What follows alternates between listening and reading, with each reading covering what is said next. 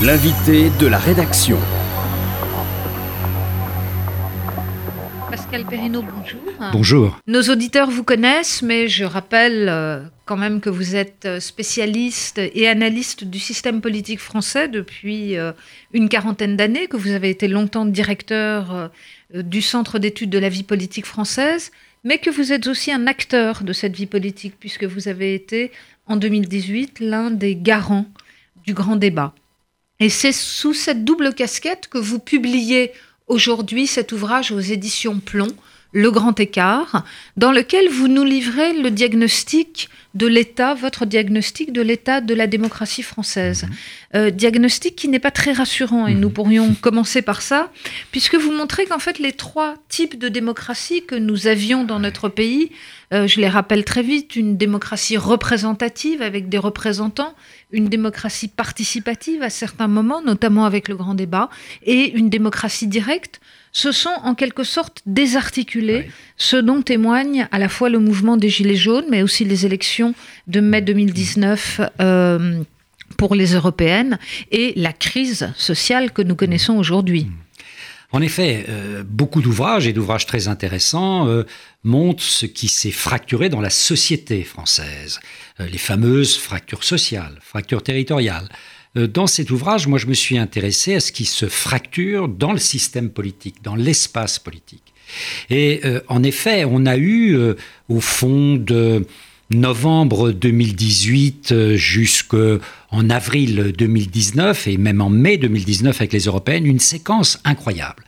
Euh, ça commence d'abord par la démocratie euh, manifestante euh, des Gilets jaunes qui se présentaient comme étant le peuple. Ils ne parlaient même pas de représentants puisque quelque part il y a une haine de la représentation dans ce mouvement des Gilets jaunes. Ils considéraient que cette démocratie manifestante, c'était la manifestation du peuple dans la rue.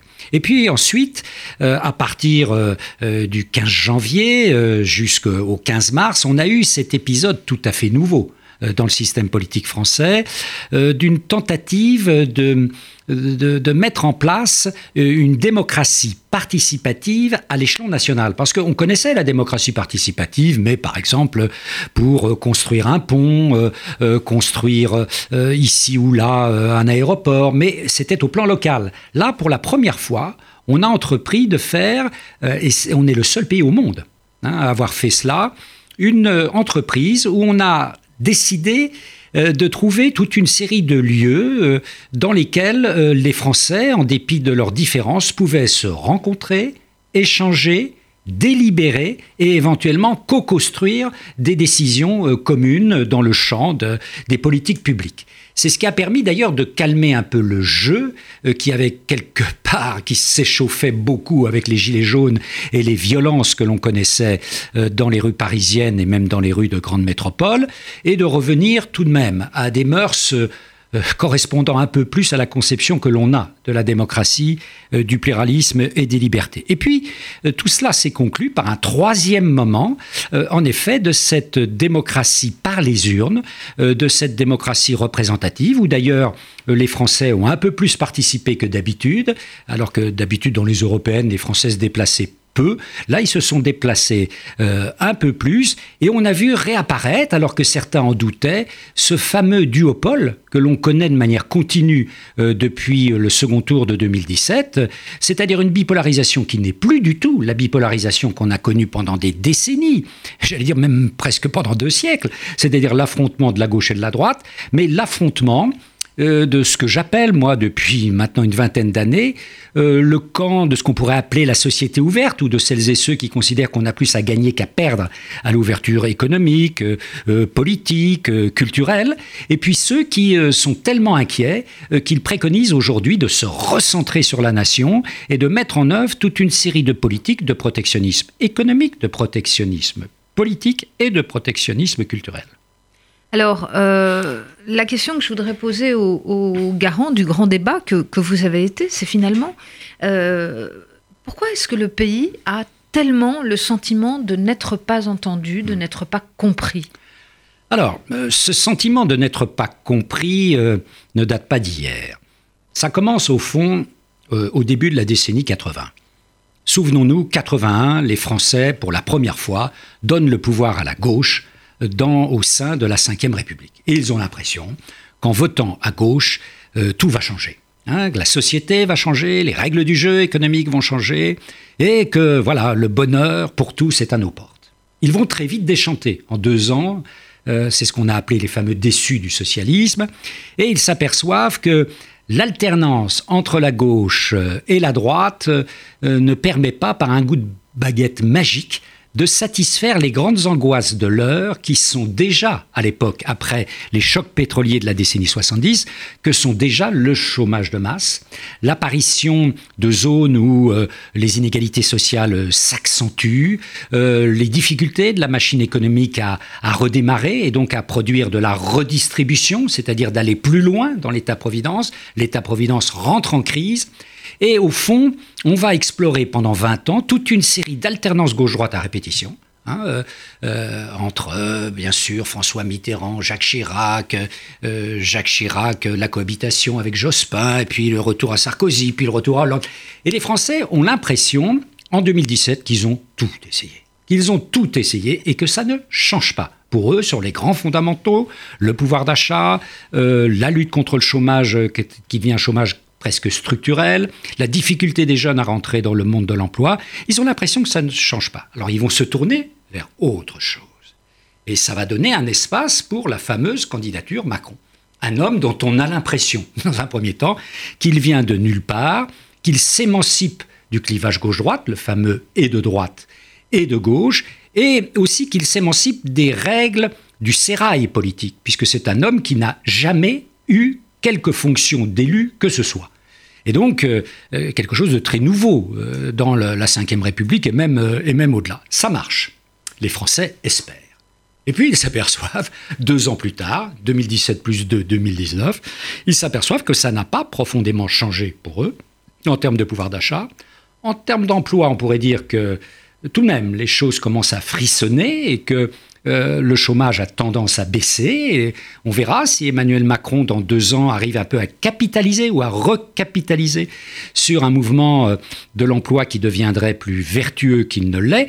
Et puis, les Français constatent aussi que les fractures, les inégalités se sont beaucoup beaucoup accrues. Et ça va donner, bien sûr, le mouvement des Gilets jaunes, et cette fois-ci sur le terrain de la réforme des retraites, qui touche à quelque chose d'essentiel, parce que c'est euh, comment va-t-on vivre une fois qu'on sera parti à la retraite, dans les vieux jours, où on sait très bien que la maladie va être au rendez-vous, euh, que la disparition de tel ou tel euh, va être au rendez-vous, qu'il faudra peut-être continuer à aider les enfants, donc de multiples difficultés. Donc il y a une forte angoisse sur cette retraite de manière tout à fait, tout à fait légitime. Puis on touche à quelque chose de fondamental, c'est l'intergénérationnel, puisque notre système des retraites est toujours un système de retraite par répartition. Et ça, la réforme ne veut pas euh, euh, changer cette affaire.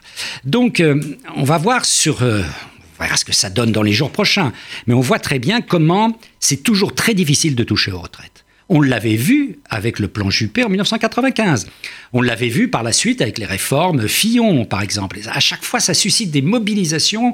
Il y avait même, par exemple, sur la réforme Fillon, euh, qui, euh, qui avait touché aux retraites, il y avait eu plus d'un million Hein, plus d'un million de manifestants dans les rues. Là, on en a eu 850 000. Alors, je ne dis pas ça pour minorer la mobilisation qui reste une mobilisation forte, mais enfin. Donc là, euh, sur cet enjeu des retraites, on voit euh, euh, toutes les angoisses se coaliser, c'est des angoisses qui viennent de milieux extrêmement différents, mais la chambre d'écho de ce mouvement social, c'est pas simplement les retraites. C'est le fait que depuis deux ans, se sont accumulées des rancœurs, des inquiétudes, des agacements vis-à-vis d'un pouvoir macroniste que beaucoup vivaient comme étant quelque chose qui allait profondément bouleverser les règles du jeu, les habitudes, qu'elles soient bonnes ou mauvaises. Et au fond, le président, oui, a beaucoup agacé parfois sur des broutilles, euh, sur du symbole, mais il a beaucoup agacé depuis deux ans, et c'est aussi ça qui s'exprime dans le mouvement social. Alors, ce qui est intéressant, euh, Pascal Perrineau, dans votre livre Le, Grand Écart, c'est que on a eu quelques grands livres qui font l'état de la société française, le livre de Jérôme Fourquet et le, livre, le livre de, de Sainte-Marie. mais vous êtes transgressif. Une chose m'a frappé quand même dans votre livre, euh, c'est en cela que je trouve qu'il est transgressif, vous êtes très critique envers les élites. Mhm. Est-ce que vous n'en rajoutez pas un peu? Est-ce que c'est pas un peu démago finalement? Je ne le sens pas comme ça. J'ai beaucoup de respect euh, pour les élites à partir du moment où ce sont euh, des élites qui représentent la diversité française, des élites de la méritocratie républicaine. Or, regardons sereinement et objectivement ce qui est devenu le système de production des élites. Il y a une reproduction sociale qui est une reproduction sociale extrêmement forte. Notre système, euh, qui soi-disant était un système plus égalitaire euh, que les autres, a renforcé au contraire les inégalités. Vous prenez le profil, par exemple, aujourd'hui euh, des étudiantes et des étudiants de l'ENA, il est plus biaisé au plan socio-professionnel qu'il ne l'était il y a 30 ans. Hein. Donc tout cela ne va pas, euh, ne euh, dans le bon sens. Euh, D'autre part, on a un système d'élite qui était très adapté, j'allais dire, à une société française nationale et à une société française assise, adossée à un État-providence qui avait les moyens euh, de sa providence.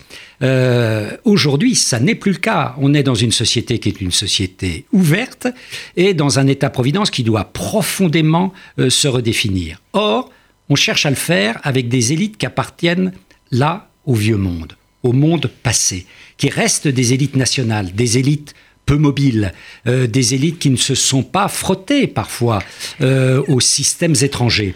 Euh, des élites qui parfois continuent à parler très mal, par exemple l'anglais. Je crois qu'il y a un décalage, si vous voulez, entre la société française telle qu'elle est euh, et les élites telles qu'elles sont. Oui, mais si vous me permettez juste une remarque, euh, les élites nouvelles que vous appelez de, votre, de, de vos voeux, je pense qu'elles existent. La seule chose, c'est qu'elles ne s'engagent pas en politique. Car euh, pour s'engager aujourd'hui en politique, il faut quand même être euh, euh, soit fou, soit sacrément gonflé. Mhm. En effet, moi je le vois, je suis professeur à Sciences Po, euh, mes meilleurs étudiants rentrent dans le privé, euh, dans le monde caritatif, euh, dans le secteur des industries culturelles. Quand j'avais commencé ma carrière, il y a bien, il y a bien longtemps, les meilleurs se destinaient à l'appareil d'État et à la vie politique. Ça n'est plus le cas euh, aujourd'hui. Et peut-être Alors comment, fait-on?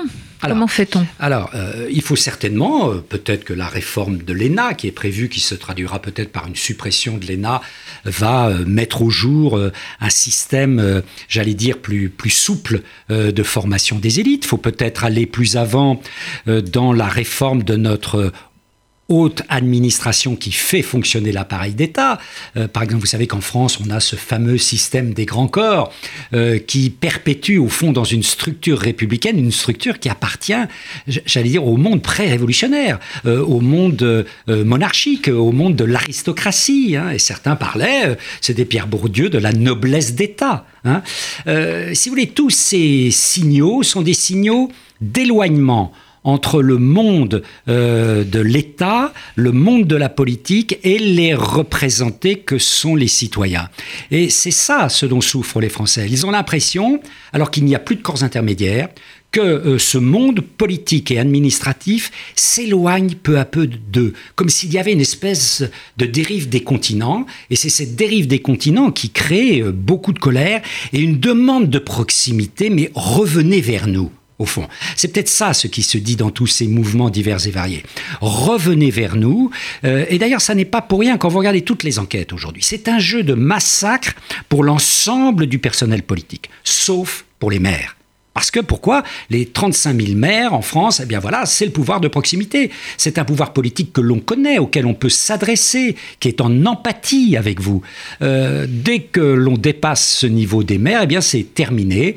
Et peu à peu, il y a eu d'abord de l'indifférence qui s'est installée entre les électeurs et ce monde politique, et maintenant, c'est la haine. Alors, ce qui est très intéressant dans votre ouvrage, euh, Pascal Perrineau, c'est que vous ne vous contentez pas d'un diagnostic, mais vous faites des propositions. Et dans le temps qui nous reste, je voudrais vous amener vers ces propositions. Vous dites en fait, il faudrait démocratiser la démocratie. Oui. Et si on ne le fait pas d'ailleurs, euh, on aura de mauvaises surprises en 2022. Première proposition. Euh, vous plaidez en faveur d'une moindre pré- présidentialisation du régime. Sortir, dites-vous, d'une démocratie présidentielle.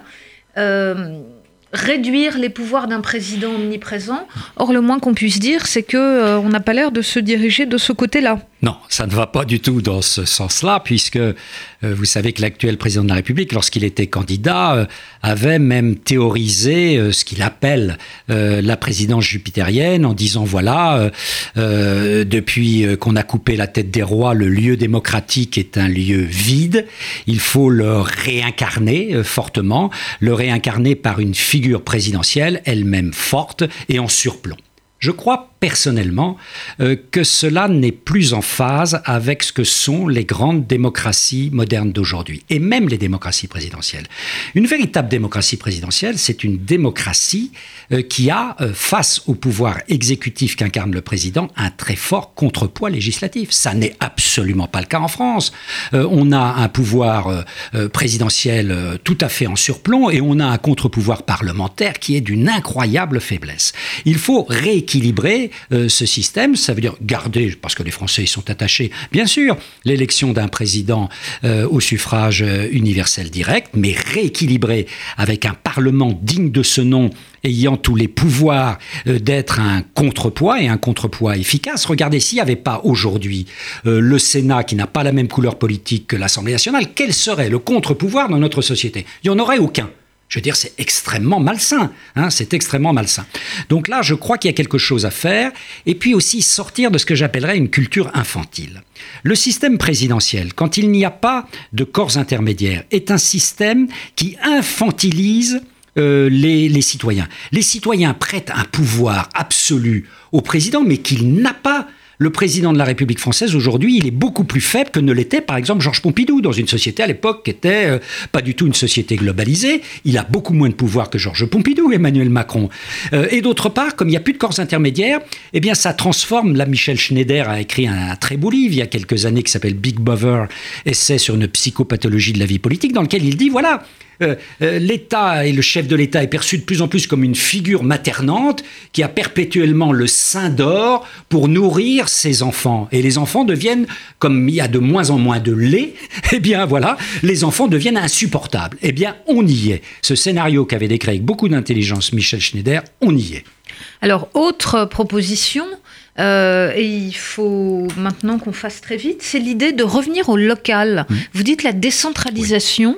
Euh, pourrait être une solution, mais on l'a déjà tenté. Non, parce qu'on n'est jamais allé au bout. Que ce soit la gauche comme la droite, c'est une décentralisation faite par des jacobins. Euh, Mitterrand était un jacobin, euh, Chirac était un jacobin, Sarkozy était un jacobin, Hollande est un jacobin et Macron est un super jacobin. Donc ça n'est pas comme cela qu'on fait une vraie décentralisation. Il faut aller beaucoup plus avant, avec, quitte à, redemander une redéfinition hein, des différents niveaux de collectivité territoriale pour bien savoir qui fait quoi dans le système. Pour l'instant, c'est extrêmement opaque entre les différents étages de collectivité territoriale, de la commune à la région, en passant par le département et par les intercommunalités qui d'ailleurs ont des statuts différents. Donc il faudrait euh, rendre cela beaucoup plus lisible, avec des compétences bien définies et des moyens liés euh, aux compétences qu'on accorde. En ce moment, euh, les collectivités territoriales vivent de la manne de l'État. Je veux dire, là aussi, on est dans une démocratie qui n'est pas, qui pas mature. Il faudrait que les collectivités territoriales aient en même temps que des compétences, en même temps que les dépenses qu'ils préconisent pour les équipements et autres choses, ils aient les moyens et les ressources sources afférentes euh, à, ces, euh, à ces dépenses. Vous voyez qu'on en est très loin et cela aurait un avantage. Deuxième, un deuxième avantage, c'est qu'en France, il n'y a plus de corps intermédiaires les partis. Vous ne les voyez pas revenir Non, mais non, c'est pas parce que la CGT, pour l'instant, fait beaucoup de bruit euh, que les syndicats vont tout d'un coup redécouvrir euh, qu'ils articulent bien les demandes des Français. Ça, je n'y crois pas. Ce sont des vecteurs de politisation, euh, de rejet des forces de proposition. C'est beaucoup moins évident.